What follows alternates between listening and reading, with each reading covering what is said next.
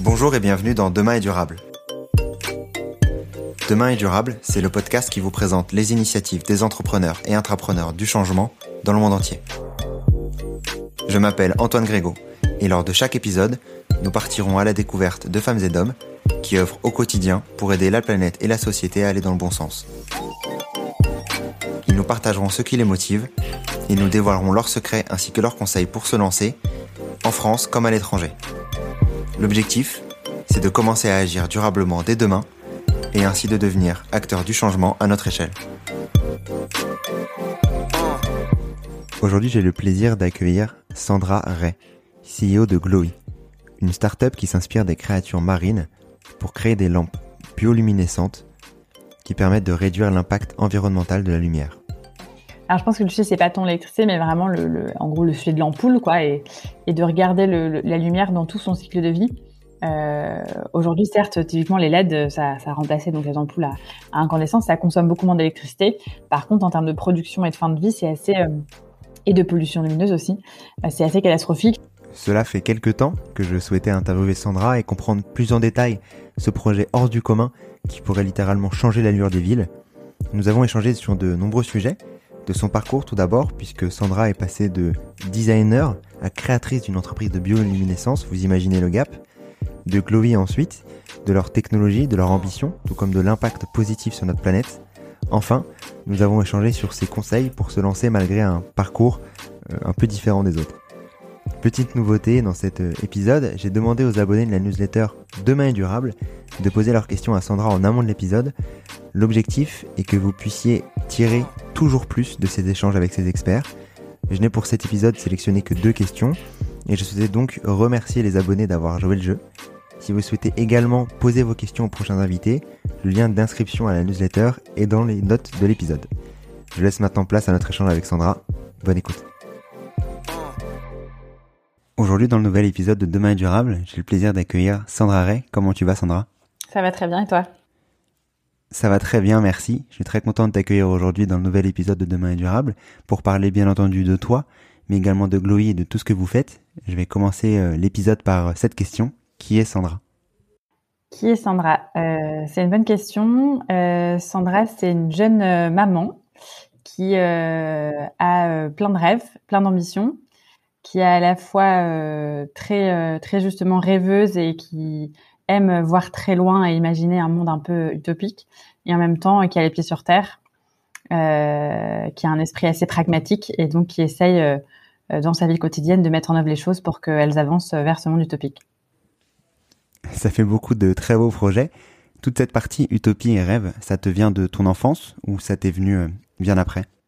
Je sais pas trop d'où ça vient. Euh, ce que je sais, c'est que donc j'ai fait des études de, de design euh, et donc pendant ces études, on nous on nous oblige en fait, on nous apprend à, à, nous poser des questions sur tout ce qui nous entoure pour essayer de le comprendre et de trouver des meilleures solutions. Euh, et donc forcément, ça pousse à, à avoir envie de, de, changer les choses et, d'avancer. Donc je pense que ça vient aussi beaucoup de, de la formation que j'ai eue. Et après, euh, il y a ce côté euh, plus euh, entrepreneurial que j'ai un peu toujours eu, ou en tout cas j'ai toujours voulu être indépendante et avancer. J'ai commencé à travailler euh, dès que j'ai pu euh, à 16 ans euh, par des petits boulots. Puis après, j'ai fait beaucoup de freelance pendant mes études et donc j'ai toujours eu un peu cette fibre-là de, de, faire les choses qui, mixée avec mon côté un peu rêveur et envie d'améliorer les choses, donne un, un, parcours entrepreneurial juste après mes études. Du coup, tu t'es lancé juste après tes études de design. Est-ce que tu peux donc revenir sur cette création, la création de Glowy? Et euh, la découverte de cette idée, concrètement, comment ça s'est passé de ton côté? Ouais, en fait, j'étais donc en cinquième année d'école de design industriel. Euh, dans le cadre de mon cursus, euh, j'ai participé à un concours étudiant, dont le thème cette année-là était la biologie. C'était un concours international géré par un, un, professeur de Harvard, et l'objectif c'était de mélanger des profils. Donc, on était avec des gens en école d'ingénieur à l'intérieur d'un groupe autour de thématiques pour pouvoir trouver des nouvelles idées et sortir un petit peu de sa, sa zone de confort.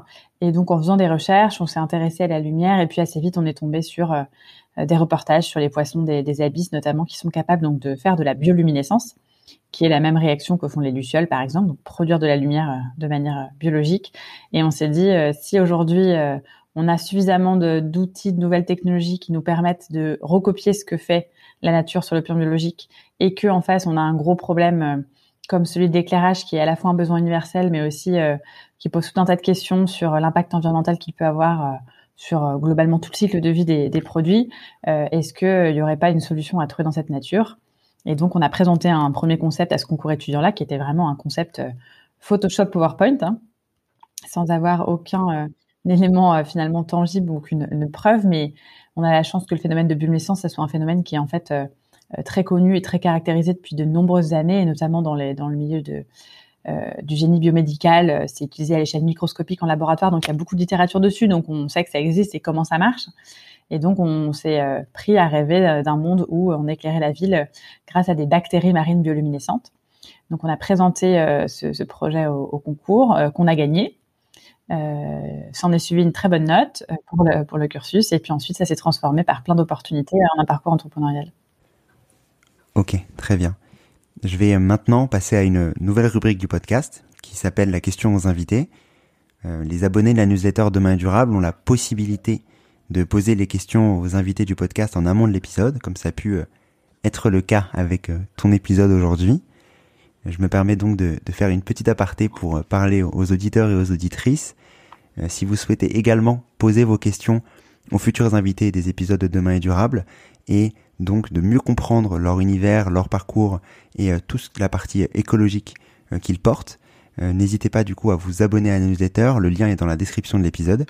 Donc la question Sandra, aujourd'hui, la première question de, de, cette nouvelle rubrique, elle vient directement dans ce que tu as pu nous indiquer auparavant à savoir euh, ton parcours. Qu'est-ce qui, toi, t'a donné envie de te lancer sur ce secteur-là, en particulier, alors que tu n'étais pas à la base experte sur euh, ce sujet? Ouais, bah en fait j'ai vu très vite, donc on a eu la, la chance entre guillemets euh, d'être un peu propulsé dans les médias grâce à ce concours parce qu'il y avait une attachée de presse et donc ça a fait du bruit. Et le fait d'avoir pu en parler dans les médias a fait qu'on a eu beaucoup nous de retours en fait de différents prospects, différents clients, de villes, en tout cas de gens qui euh, étaient hyper intéressés par le, le concept et euh, avaient envie d'acheter quoi. Et donc tous ces retours en fait qu'on a eu de, de l'extérieur, du terrain, du marché, ça nous a convaincus en fait qu'il y avait qu'il y avait quelque chose. Et là je me suis dit c'est un vrai problème, euh, un début de solution, euh, je ne peux pas ne pas euh, continuer et aller jusqu'au bout. Et donc, j'ai décidé de me lancer pour le coup dans l'aventure entrepreneuriale, qui est une toute autre dimension qu'un concours étudiant, qui a beaucoup d'autres implications. mais du coup, voilà, c'était vraiment avec cette conviction de se dire, on tient quelque chose d'intéressant, ça intéresse les gens, il y a, y a, une traction, et donc allons explorer plus. Quoi. Peu importe à la limite l'expertise que j'avais ou que j'avais pas, c'était pas le sujet. tu as pu en fait valider le concept un peu malgré toi, mais toi, tu avais euh, cette envie ou c'est venu euh, en gros par hasard Oui, au début, c'est vraiment venu par, euh, par opportunité. Alors, j'ai aussi su saisir les opportunités. Hein. Je pense que ça, c'est important dans l'entrepreneuriat aussi. C'est-à-dire que euh, j'ai entendu parler à la radio euh, d'un autre concours euh, d'entrepreneuriat, donc j'ai participé. Et puis, du coup, on a gagné. Enfin, il y a eu plein de choses comme ça qui ont fait que, du coup, le projet s'est construit petit à petit plus sur une facette entreprise que sur une facette projet d'étudiant. mais donc, c'est venu beaucoup plus à moi. À ce moment-là, j'avais toujours dans l'idée d'ailleurs de de chercher un boulot de designer et, euh, et pas forcément encore de monter la boîte. Mais je, voilà, je sentais que c'était, ça valait le coup de, de, en tout cas, de continuer à creuser et de me laisser la chance de voir un petit peu où ça pouvait aller. Ok, très bien. Sur, euh, sur Glowy plus particulièrement pour, euh, pour y revenir maintenant, ça fait maintenant quelques années, 5-6 ans que tu as pu créer Glowy. C'était quoi l'ambition au début de Glowy et c'est quoi l'ambition de Glowy maintenant? Alors l'ambition du début, et elle est restée en fait la même euh, aujourd'hui, c'est vraiment de réduire l'impact environnemental de la lumière euh, dans la ville, parce que euh, c'est là où on pense avoir le plus d'impact, à la fois écologique, économique, en termes d'attractivité et en termes de prise de conscience aussi. Euh, donc ça a toujours été de, se concentrer sur la ville. Après, il y a eu plein d'étapes euh, qui nous ont permis de faire des produits intermédiaires, de s'attaquer à des marchés intermédiaires, mais on a toujours gardé ce, cette envie d'intégrer la bioluminescence dans la ville pour dessiner une ville qui soit plus, vivable et plus durable pour demain. Et comment s'est passé le début? Tu, euh, tu disais que vous aviez plein de contenu sur la bioluminescence, sur notamment la partie plus médicale. Comment tu t'es lancé au début? Tu t'es lancé seul oui, alors j'ai, on m'a proposé en fait de, une sorte de programme d'incubation euh, dans un laboratoire euh, qui m'a aidé à recruter un stagiaire en biotechnologie, donc ingénieur en biotech. et qui nous a mis en fait à disposition du, du matériel du matériel en plus d'un encadrement un petit peu technique. Et donc la première étape, c'était de se dire, euh, on se laisse quelques mois pour faire une première preuve de concept, à savoir euh, reproduire de la lumière en laboratoire. Alors moi, à l'époque, j'avoue que j'avais un peu dans l'idée qu'un produit industriel, ça allait se construire en, trois mois et puis que j'allais pouvoir mettre ça sur le marché très très vite. Euh, bon, j'ai vite compris que, que ça allait pas tout à fait se passer comme ça, et dans la vie de manière générale, et dans la biotech en, enfin, particulièrement. mais du coup, voilà, on a commencé à avancer comme ça. Euh, pendant trois mois. Euh, on a réussi donc à faire de la lumière. Alors il fallait être très convaincu pour euh, pour la voir parce que bon, fallait quand même s'habituer beaucoup à l'obscurité, ça restait très faible, mais il y avait de la lumière et pendant plusieurs heures, donc on avait aussi compris qu'il y avait des pistes d'amélioration de, tout ça. Et donc à partir de là, à la fin de donc de cette période de trois mois, j'ai décidé de créer l'entreprise. Et, euh, et euh, il a fallu trouver un plan pour la suite puisque bah, on n'avait plus de sous. Les stages, ça se termine euh, et, euh, et l'accompagnement en laboratoire se terminait aussi. Et donc euh, voilà, j'ai un peu euh, accéléré le tout. J'ai des, gens qui m'ont qui m'ont conseillé, enfin qui m'ont dit si c'est pas capable de trouver de l'argent dans deux semaines, c'est que tu seras pas capable en tant qu'entrepreneur, de convaincre, etc. Donc j'ai un peu remué tout ce qu'il y avait autour de moi pour essayer de construire un peu cet après. Euh, j'ai fini par faire un prêt personnel et quelques semaines plus tard, j'ai participé à un autre concours d'entrepreneur qui m'a amené mon premier investisseur.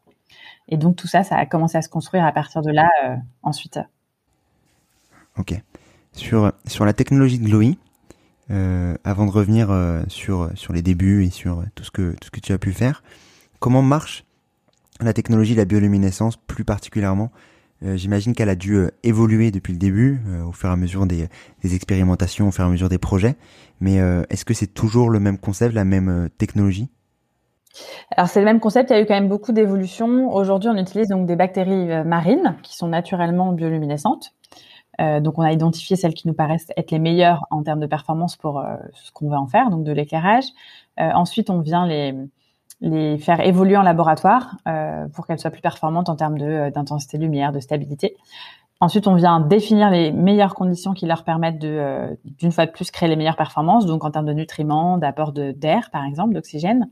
Et puis, enfin, on vient euh, apposer par-dessus une espèce de coque, un système qui s'appelle en fait un, un bioréacteur, qui est une sorte d'aquarium, qui permet de cultiver ces bactéries bioluminescentes en continu et de faire en sorte que du coup il y ait de la lumière qui soit créée en continu de manière régulière euh, avec une même nombre de bactéries, la même croissance de bactéries pour pouvoir avoir de la lumière sur le temps. Et donc c'est tout ça aujourd'hui qu'on a qu'on a construit comme comme expertise, c'est ce qui fait notre produit, c'est cet aquarium euh, à bactéries bioluminescentes. OK. Euh, et vous arrivez à atteindre la lumière en illimité? Ou est-ce que il y a une fin à cette lumière naturelle? Alors en fait, le, système est, alimenté, donc il y a un flux de nutriments qui arrive à l'intérieur du système qui permet de renouveler en fait la culture bactérienne tout le temps. Euh, dans la théorie, tant que euh, cette, culture bactérienne est alimentée et qu'il n'y a pas de contamination extérieure, c'est-à-dire euh, une autre bactérie ou un autre micro-organisme qui viendrait à l'intérieur et grandir à la place de nos bactéries bioluminescentes, c'est illimité. C'est-à-dire que on renouvelle tout le temps la population. C'est l'avantage du vivant, c'est que c'est que ça, ça se renouvelle et l'avantage des bactéries, c'est que ça se renouvelle très vite. Euh, ça, c'est la théorie. Et après, tout le challenge technique qu'il y a autour pour nous, c'est effectivement de faire en sorte qu'il y ait justement pas de contamination extérieure et pas de problème en termes d'alimentation du système. Donc aujourd'hui, on est capable de tenir plusieurs semaines et, euh, on peut, dans la théorie, on peut tenir beaucoup plus longtemps. Euh, c'est une question ensuite de perfectionner le système pour qu'il soit plus robuste en fait aux différentes conditions extérieures notamment. Sur sur la suite de Glowy, tu as pu nous indiquer que tu avais lancer ce projet grâce à des prêts perso, euh, avec des investisseurs, etc., rencontrés lors du cadre de, de, de, tes concours notamment. Euh, quel le produit vous avez pu créer juste après ça? Et où est-ce que vous en êtes maintenant?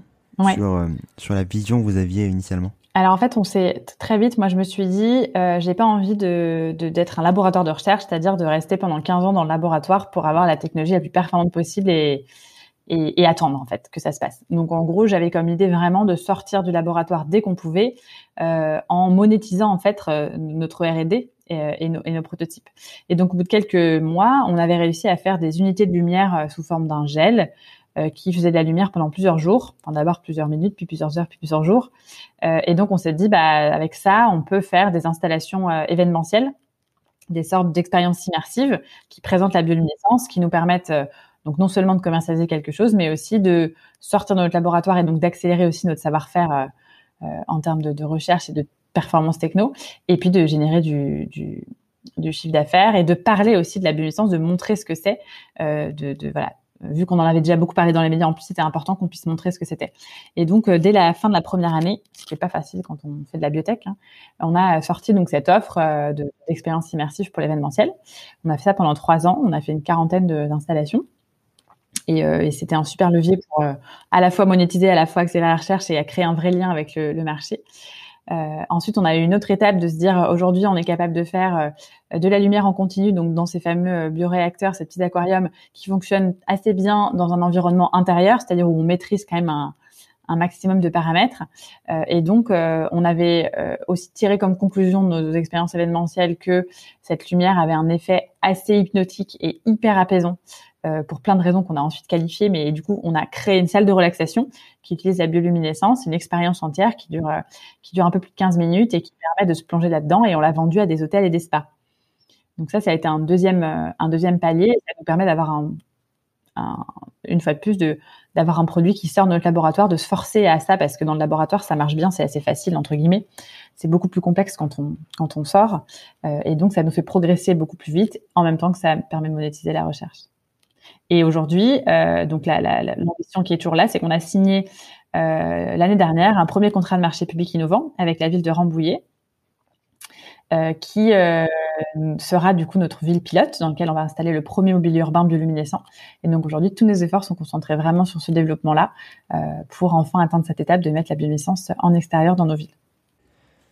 Félicitations, c'est top, c'est génial d'avoir ce premier pilote et, euh, et, bien entendu les autres projets qui, euh, j'imagine, vous ont euh, aidé à l'atteindre et à tester le produit pour l'améliorer au, au, fur et à mesure. Sur sur le produit, plus particulièrement, ça ressemble à quoi? C'est c'est quoi? C'est des lampes, des ampoules. Tu parlais de de bioréacteurs avant. J'imagine que ça doit être tout petit du coup. Ça ressemble à quoi en vrai? Alors la, lumière, elle est sous forme donc liquide. Donc à, partir du moment où la lumière est sous forme liquide, on peut la, lui faire prendre plein de formes différentes. Ça peut être une surface, ça peut être un volume, ça peut être un tuyau. Donc ça, euh, euh en gros, le, contenant principal qui contient la lumière euh, dans lequel les bactéries se cultivent, il peut prendre plein de formes différentes. Et ensuite, attaché à ce système-là, sont donc il y a un système de pompe qui permet d'acheminer les nutriments. et après, simplement les nutriments sortent par gravité. Donc il y a une pompe qui amène de l'air et une pompe qui amène du amène des, des nutriments. Euh, c'est du goutte à goutte, hein, c'est euh, c'est pas c'est pas des grosses quantités.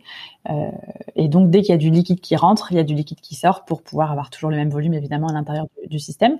donc ce système-là, il est relié au réseau d'eau. Euh, ce qui nous permet du coup d'acheminer en gros les nutriments, c'est surtout beaucoup d'eau avec quelques compléments euh, type eau de mer. Donc en fait, on achemine l'eau et puis ensuite on peut relâcher dans l'eau euh, les, les, bactéries qui sont évidemment non pathogènes et non toxiques. Et donc ça permet d'avoir ce système qui se renouvelle en continu, qui est évidemment biosourcé et biodégradable et qui peut prendre la forme d'un panneau de signalétique, d'un guidage le long d'un chemin, de mobilier urbain euh, plus de type abribus, euh, banc, point de rencontre euh, et plus tard de façade par exemple, de souterrain. Enfin, il y a beaucoup de possibilités. et le but derrière, c'est vraiment de se dire comment est-ce qu'on repense la lumière dans le paysage urbain de demain pour à la fois créer des espaces qui soient évidemment qui réduisent leur impact environnemental sur la partie rien que consommation de ressources naturelles, production de déchets, etc. Et aussi qui est un, un impact positif en termes de pollution visuelle et de pollution lumineuse, euh, que ce soit sur la biodiversité ou sur les êtres humains, euh, en créant aussi des ambiances qui sont très nouvelles. On a une qualité de lumière qui est extrêmement particulière et qui est justement très apaisante euh, et qui permet de se poser vraiment la question de savoir pourquoi on éclaire les villes comme ça aujourd'hui et comment est-ce qu'on a envie finalement que ça soit éclairé demain. Et du coup sur sur la qualité de cette lumière, euh, j'ai pu voir euh, quelques images comme tu peux l'imaginer, euh, en observant qu'elle était du coup légèrement bleutée.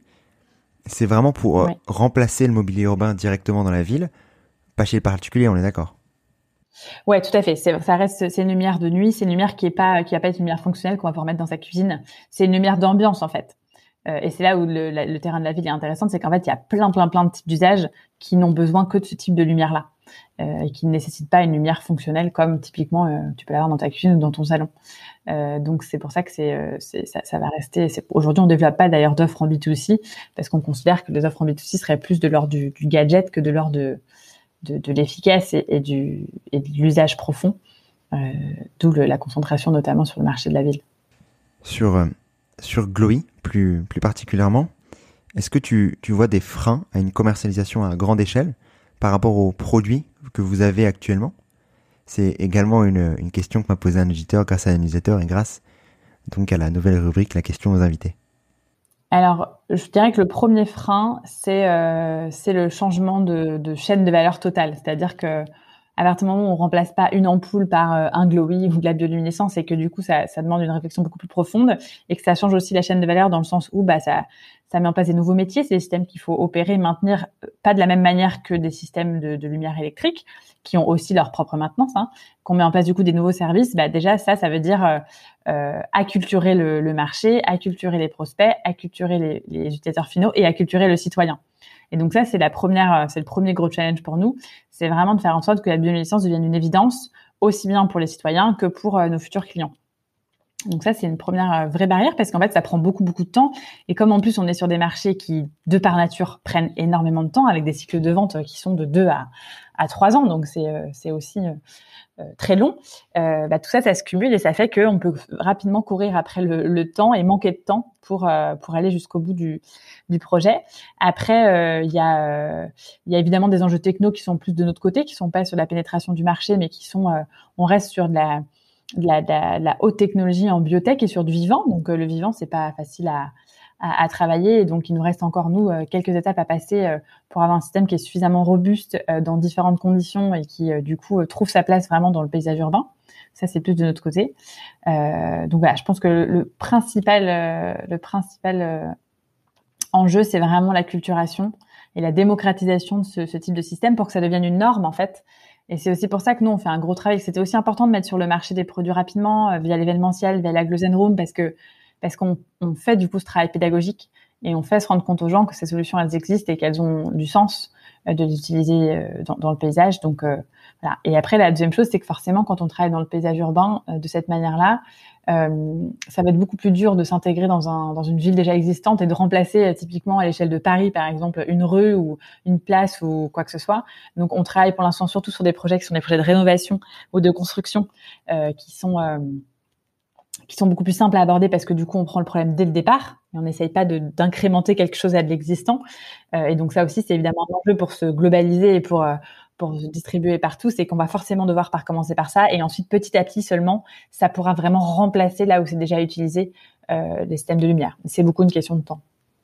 Et donc c'est accompagner d'abord le changement ouais. plutôt que de le forcer. C'est en effet bien plus facile pour pour démocratiser. Ouais, et c'est vraiment changer leurs habitudes aussi parce que Aujourd'hui, euh, s'ils éclairent avec un lampadaire, c'est parce que bah, c'est ça que aujourd'hui c'est ça la lumière. S'ils éclairent avec euh, des, des bandeaux de LED qui mettent dans des panneaux de signalétique, c'est parce qu'aujourd'hui c'est ça la lumière. Mais là, on leur met à disposition une nouvelle type de matière et un nouvel type de techno, et donc faut aussi leur faire comprendre qu'ils peuvent faire différemment. Oh, ok. Sur euh, sur la lumière que vous arrivez à engendrer, j'imagine qu'il y a une grosse différence climatique par rapport à l'électricité.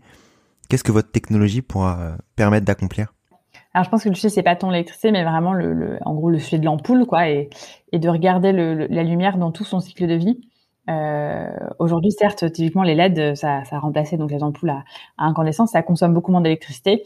Par contre, en termes de production et de fin de vie, c'est assez euh, et de pollution lumineuse aussi, c'est assez catastrophique. Si tu prends par exemple la comparaison aujourd'hui une LED, donc c'est fabriqué avec une bonne partie de métaux rares ces métaux rares-là, ils sont extraits dans des conditions extrêmement polluantes euh, dans des mines euh, à 99% chinoises. Euh, donc, c'est pollution des sols, c'est extraction de ressources naturelles qui sont limitées. Aujourd'hui, on arrive déjà à bout de certaines ressources en, en, métaux rares, ce qui est après seulement quelques dizaines d'années d'exploitation. la prochaine étape, c'est quand même d'aller chercher au fond des océans. Donc ça, c'est quand même une très très mauvaise idée. Euh, les métaux rares sont à la base de, de, la fabrication de plein de composants, notamment les composants électroniques. Hein. Donc surtout cette partie-là, c'est euh, extrêmement euh, polluant.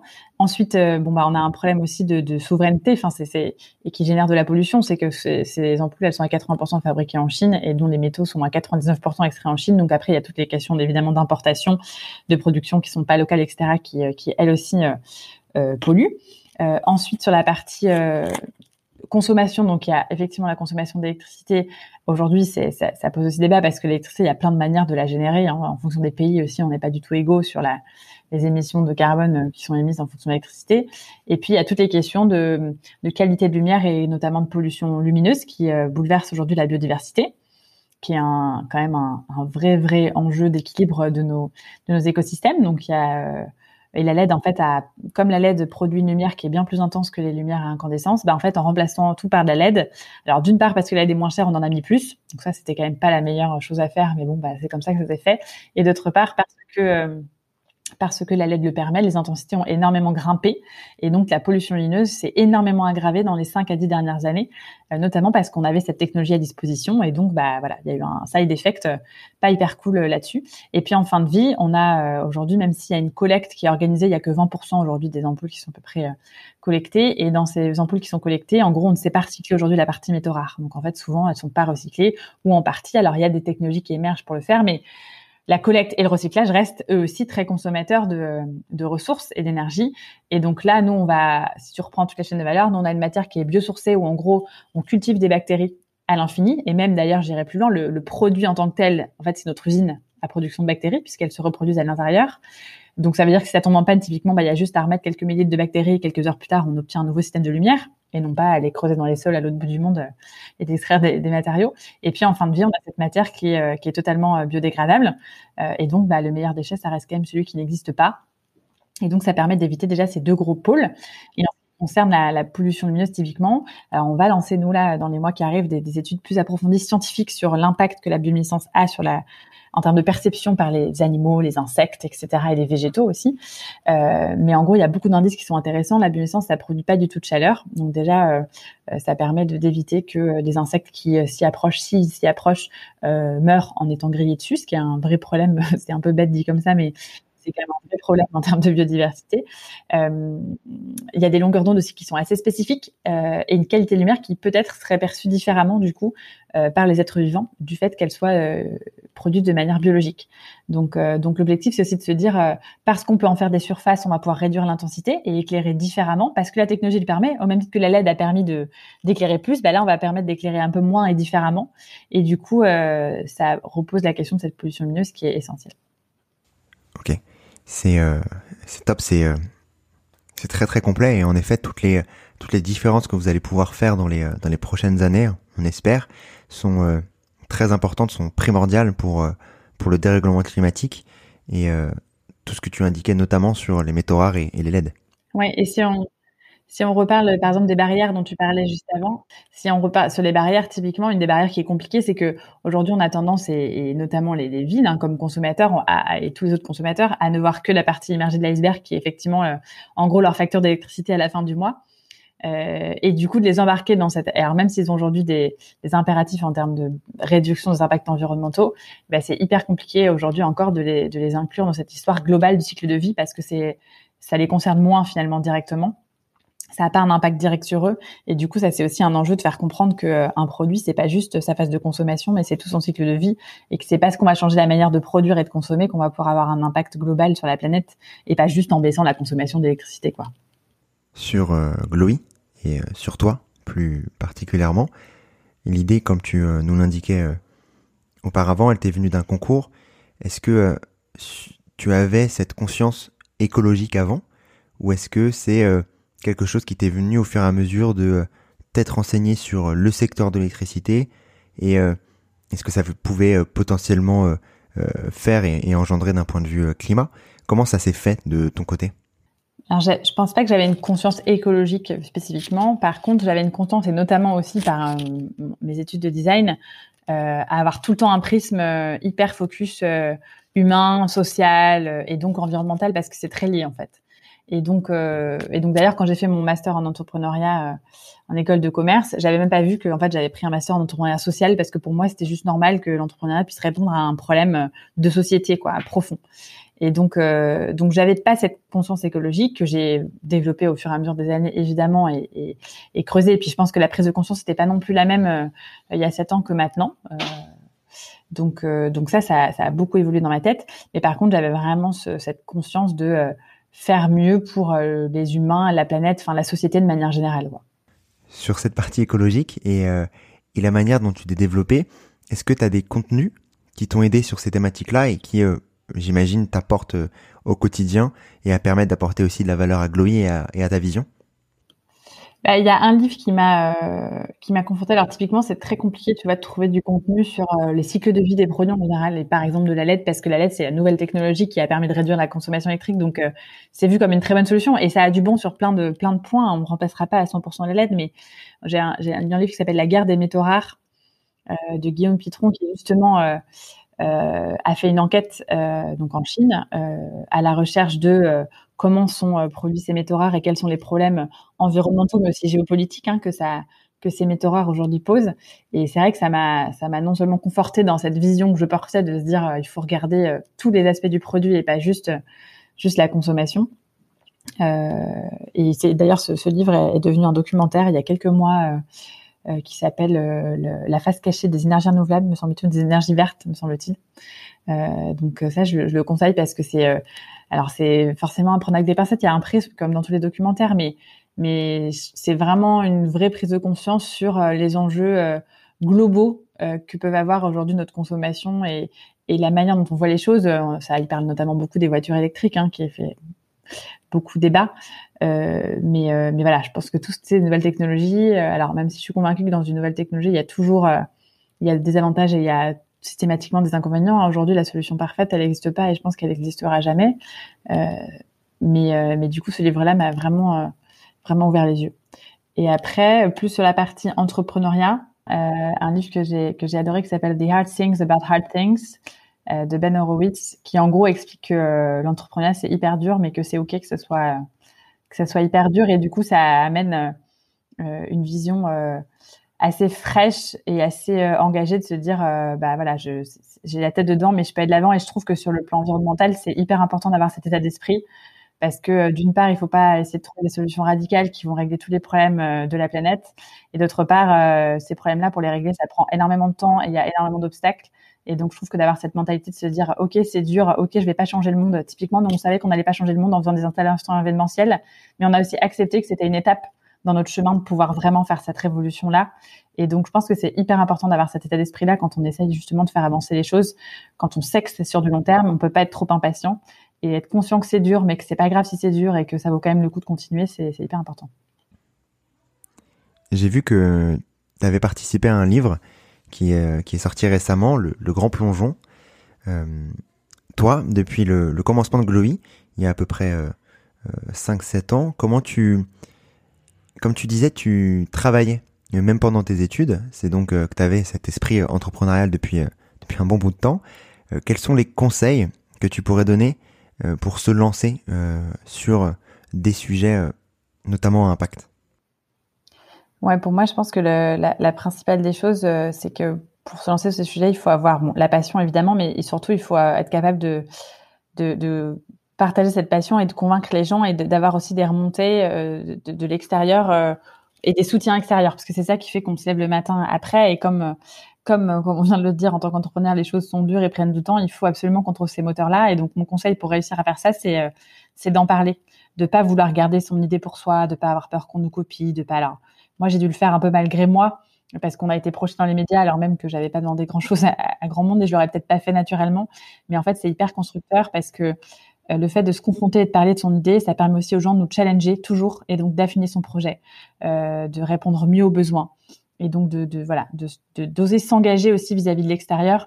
Je sais que moi, quand j'ai fait un, quand j'ai gagné mon premier concours là en, janvier 2015 pour euh, euh, pour avoir mes premiers investisseurs, euh, je me suis retrouvée en direct sur BFM TV et j'ai dit ma prochaine étape c'est éclairer la Tour Eiffel. Je me suis totalement emballée, mais du coup, à part le fait que beaucoup de gens se sont moqués de moi, ça m'a engagé une fois de plus publiquement. Et le fait d'être engagé publiquement vis-à-vis des personnes extérieures, c'est un moteur au quotidien qui permet d'oser et de continuer à avancer. C'est comme si on devait un peu des comptes en fait à, quelqu'un d'autre que nous. Et je pense que c'est important dans l'entrepreneuriat d'avoir de, créer cet écosystème-là autour. j'espère, j'espère qu'un jour tu pourras éclairer la Tour Eiffel. Ce serait en tout cas une, belle preuve euh, écologique euh, pour Paris et, euh, et, pour la France de manière plus, plus globale. Sur sur ton parcours, tu euh, nous indiquais comme euh, comme euh, comme on a pu le comprendre que tu étais designer à la base, en tout cas tu as fait des études de design avant de créer Glowy. Quel quel conseil tu donnerais aux personnes qui auraient peur de se lancer car elles n'auraient pas les les hard skills, l'expertise plus plus précisément sur tel ou tel sujet comme comme toi tu as pu le faire? Bah, euh, ce, que je dirais, c'est que de toute façon, vous aurez dans tous les cas pas toutes les compétences qu'il vous faut pour monter un projet. Et donc, la seule chose que ça va changer, c'est qu'il va falloir aller chercher plutôt les compétences que vous n'avez pas. Euh, et ça, ça demande euh, quelque chose qui est extrêmement important, qui est de savoir ce qu'on sait faire et ce qu'on ne sait pas faire et ne pas du coup pour le coup penser qu'on sait le faire alors qu'on ne sait pas le faire. Mais euh, mais voilà, ça va juste accélérer un peu le processus de s'entourer d'une équipe. Donc ça va demander d'être euh, bah, plus force de persuasion parce qu'au départ on n'a pas non plus forcément le moyen de recruter, donc euh, il faut faut convaincre et s'entourer des bonnes personnes très vite. Mais en fait ça, ça ne fait qu'avancer ce, ce moment-là qui dans tous les cas euh, arrivera puisque vous ne pourrez pas gérer votre projet seul. Vous n'aurez jamais toutes les compétences pour le faire, quel que soit le domaine d'activité. Donc en fait c'est pas vraiment pour moi un frein. Euh, le seul frein que ça apporte, c'est euh, une espèce de notion de, de, de crédibilité vis-à-vis de, de, ce milieu-là que dans lequel vous n'avez pas d'expertise. Mais ça, c'est voilà, c'est plus de travail pour euh, gagner cette crédibilité-là. Mais si vous y croyez, que vous avez les éléments et vous trouvez les bonnes personnes pour vous entourer, ça, ça ne changera rien en fait. Avant de finir, tu nous disais tout à l'heure que vous aviez euh, faire un pilote avec la, la ville de Rambouillet et c'est génial. Ouais. Toi, à terme, comment est-ce que tu vois ce marché-là évoluer et comment est-ce que tu l'as vu évoluer au fur et à mesure? Est-ce que tu vois des, des concurrents arriver? Alors, il y a beaucoup de choses qui se passent depuis quelques années sur la bioluminescence et, euh, et c'est hyper bien et j'espère qu'on a participé à rendre ce, phénomène un peu, un peu dynamique et finalement euh, à commencer à créer une industrie. Euh, il n'y a, pas de, alors il y y a, des projets aujourd'hui qui par exemple font des plantes, enfin essayent de faire des plantes bioluminescentes pour mettre dans les villes. Il y a eu pas mal d'installations artistiques autour de la naissance pour faire des, des preuves de concept, des, des, choses comme ça. Euh, Aujourd'hui, il y a pas, enfin, on a clairement beaucoup d'avances euh, technologiques et même sur le marché euh, sur euh, sur ce qu'on fait. Par contre, on peut considérer que d'autres alternatives de d'éclairage intelligent, etc., peuvent être des, des, plus des concurrents. Euh, mais voilà, on se positionne de manière très différente. On a une valeur, une proposition de valeur euh, avec euh, et la qualité du lumière et le fait d'apporter de la nature en ville et le fait d'avoir une matière première qui peut prendre plein de formes et l'impact environnemental qui est quand même assez forte.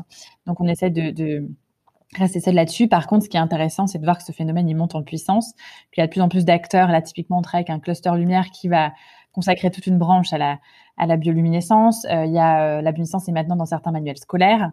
Euh, nous, d'année en année, on a de plus en plus de groupes d'étudiants qui nous contactent pour travailler dessus. On a de plus en plus également de groupes de chercheurs à l'international qui nous contactent pour des collaborations sur certains sujets pour euh, utiliser la bioluminescence comme éclairage. Donc, euh, donc, on sent vraiment que cette industrie, elle est en train de, se structurer et on essaye en tout cas, nous, d'être un, acteur de tout ça et de favoriser le développement des technologies de bioluminescence, des nôtres évidemment, mais, mais aussi de cet écosystème qui va nous permettre de créer une légitimité aussi et un standard dans l'industrie de la lumière avec la bioluminescence.